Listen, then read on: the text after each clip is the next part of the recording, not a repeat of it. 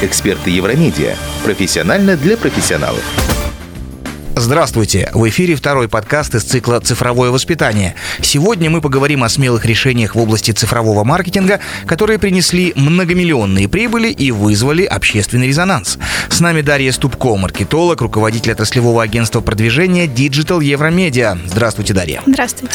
Давайте начнем с того, свойственно ли вообще рисковать в рекламных кампаниях или это все-таки редкое явление? Ну, знаете, это зависит от вида деятельности компании, от их целей. Но вообще да, смелость – это серьезный бонус для маркетолога, и способность идти на риски чаще приносит выгоду, нежели провалы. Я думаю, вы со мной согласитесь. Согласен, Начнем да. с того, что рекламные кампании могут быть имиджевые, информационные и так далее, не будем заострять на этом внимание, но если мы хотим создать именно вирусную рекламу, она обязана в какой-то степени быть провокационной. Только тогда она начнет жить своей жизнью, блоги будут ее публиковать, и, в принципе, она будет тогда интересна.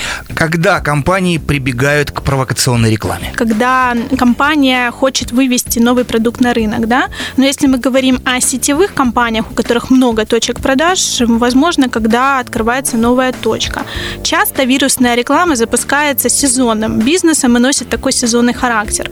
Например, давайте поговорим о моде. Тема для всех известная. Новые домомоды затихают во время создания новой коллекции, а перед презентацией, перед сезоном мировых недель мод начинают запуск вирусной рекламы. Из сфер, в которых постоянно применяется вирусная реклама, я бы назвала социальную сферу. Все вы видели эти вирусные рекламные кампании фонда дикой природы, да, вот эти страшные кампании, когда мертвые животные появляются, или когда идет кампания по пропаганде пристегивания за рулем, мы видели эти страшные тоже рекламные вещи с кровью, и они очень врезаются в память. Чтобы сразу запомнилось. Да. да. Э, какие риски с этим связаны? Вот есть ли грань, которую переступать нельзя, раз уж мы говорим о каких-то таких э, страшных вещах, да? Ну, по большому счету, рисков, наверное, всего два. Первый – это случайно задеть святые вещи для своей аудитории, поэтому в вирусной рекламе вы часто не увидите религиозный подтекст, за исключением случаев, когда э, компании уверены да, в лояльности своей аудитории к этой теме и что она готова шутить на эту тему. Вы не увидите никогда высмеивания насилия, расовых проблем, преступлений над детьми, потому что мы все понимаем, что нужно соблюдать четкие этические границы.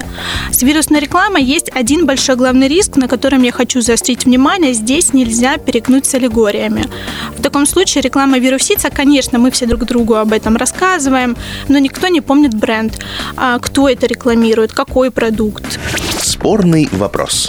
Э, Я хочу привести пример. Была одна такая спорная реклама бургерной. Я даже не буду называть ее название, потому что главная фишка в том, в чем она была. А, Положили продукт да, бургерной на обнаженную девушку и говорили, ты можешь съесть ее сам или разделить с другом. И далее по тексту, я думаю, что не будем продолжать с вами. А, Эту рекламу все помнят, да, в сфере маркетинга ее обсуждают, ее приводят в пример, она вирусится. Но от нее нету особо толку. Почему? Потому что никто не помнит, что это за компания, какой продукт они выводили на рынок. То есть я считаю, что ее нельзя назвать успешной, потому что в первую очередь цель рекламной кампании это продажа продукта, а во вторую уже имидж. И если клиент после нее не помнит, что это был за продукт и что за название, то зачем она вообще была нужна? В данном случае пересолили, да? Да. да. Каковы принципы современной, провокационной и рискованной, скажем, рекламной кампании? Я выделяю три кита. Вирусная реклама – это секс, смерть и скандалы. И сейчас они стоят на одной черепахе по имени «Новая этика». Это расовое, гендерное равенство, феминизм, бодипозитив, все, о чем да, сейчас твердят нам. Можно поддержать новую этику, выпускать рекламу с полными людьми, как сейчас делает известный спортивный бренд Adidas, или показывать женщин на нетипичных женских работах, как, например, работа дальнобойщицы, кстати, которая разрешена в России только с этого года. Или можно оспаривать новую этику. Например, оспаривать феминизм и показывать женщину как предмет мебели, как это сделала бургерная, о которой мы с вами сказали пару минут назад. А, ключ к успеху в том, что новая этика еще не имеет четких границ, и последователи новой этики примерно поровну со старой школой. Это в любом случае вызовет диалог, резонанс, реклама выступит триггером, начнется общественная дискуссия, то, что мы с вами да, хотим добиться. Это будет лучше работать еще до тех пор, пока общественное большинство не примет или не отвергнет э, школу новой этики. Пока она только устанавливается для нас, для маркетинга, маркетологов, это отличная рекламная платформа, на которую надстраивается секс, смерть и скандал. И получается провокационная для той или иной категории людей реклама. Вот если бы мне позвонил Adidas и предложил участвовать в их э, рекламе, когда Adidas рекламирует полные люди, я бы согласился, но не звонит. Ну, может быть, пока. Актуально. Э, мы уже сказали, Дарья, да, ну, о неудачной, на ваш взгляд, рекламной кампании. Давайте добавим позитива и приведем примеры удачных провокаций. Я могу опять-таки привести примеры из мира моды. Мы уже упомянули, ну, в принципе, мир моды, он любит эти провокации. Самым успешным в этом плане всегда был дизайнер Том Форд. Он видит четкую грань между эстетикой и вульгарностью секса, часто берет в кадр обнаженные натуры, которые как-то взаимодействуют между собой, но это обязательно эстетично. В этом есть ключ. Обнаженная натура в рекламе используется редко, потому что это большой риск э, попасть под какие-то законы в разных странах, могут запретить эту рекламу и все. Но Том Форд находит ракурсы, когда вроде бы не к чему придраться, но в то же время есть этот явный сексуальный подтекст. Его визуальные рекламные кампании хочется рассматривать. Вы можете посмотреть в поисковике и поймете, о чем я, собственно, говорю. Еще есть бренд известный Кельвин Клайн, славится своими рекламными слоганами. Очень была шумная рекламная кампания, тогда еще несовершеннолетняя Брук Шилдс, и со слоганом «Хотите знать, что находится между мной и моими джинсами? Ничего». Во-первых, тут опять же берется образ секса, во-вторых, в рекламном слогане упоминается продукт, это очень важно.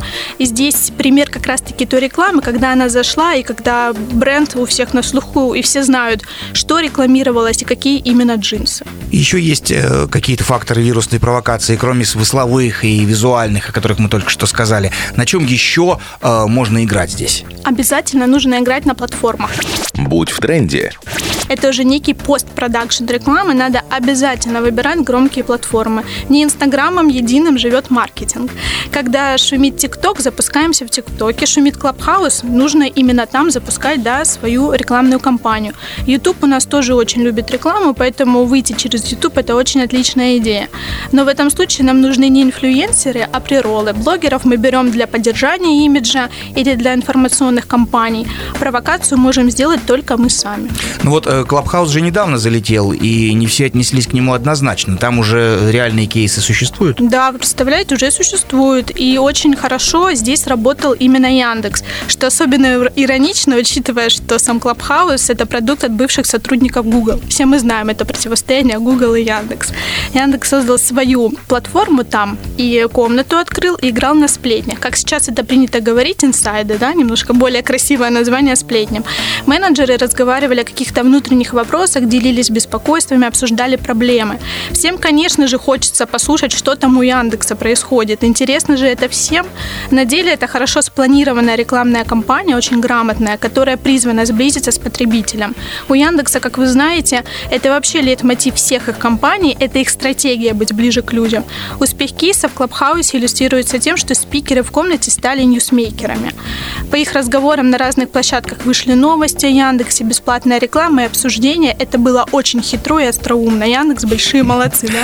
А вот есть ли кроме Яндекса какие-то успешные кейсы вирусной рекламы среди э, российских компаний? Среди российских компаний, я думаю, что Джон Федор, э, бургерная, довольно-таки прошумела. Они сделали свой бренд на скандале с Артемием Лебедевым. Мы все теперь знаем их логотип, знаем, чем занимается компания, знаем их специфику, потому что Лебедев объяснил, как рождается, рождался логотип, да, какие инструменты он использовал. Реклама на скандале с сохранением высокой лояльности аудитории – это чистое везение, но оно прекрасно сработало. Я желаю так всем компаниям, да, чтобы скандал был во благо. То есть рисковать все-таки нужно. Ну, я почему спрашиваю об этом? Просто столько неудач, может быть, лучше там тихо, стабильно развиваться, принять за правило, что хороший продукт в рекламе не нуждается. Ведь такая версия тоже существует. Да, есть две версии, и на самом деле это выбор каждой компании. Сам по себе хороший продукт никогда не станет легендарным без рекламы. А если делать только информационную рекламу, никакие объявления, то это будет просто очень дорого.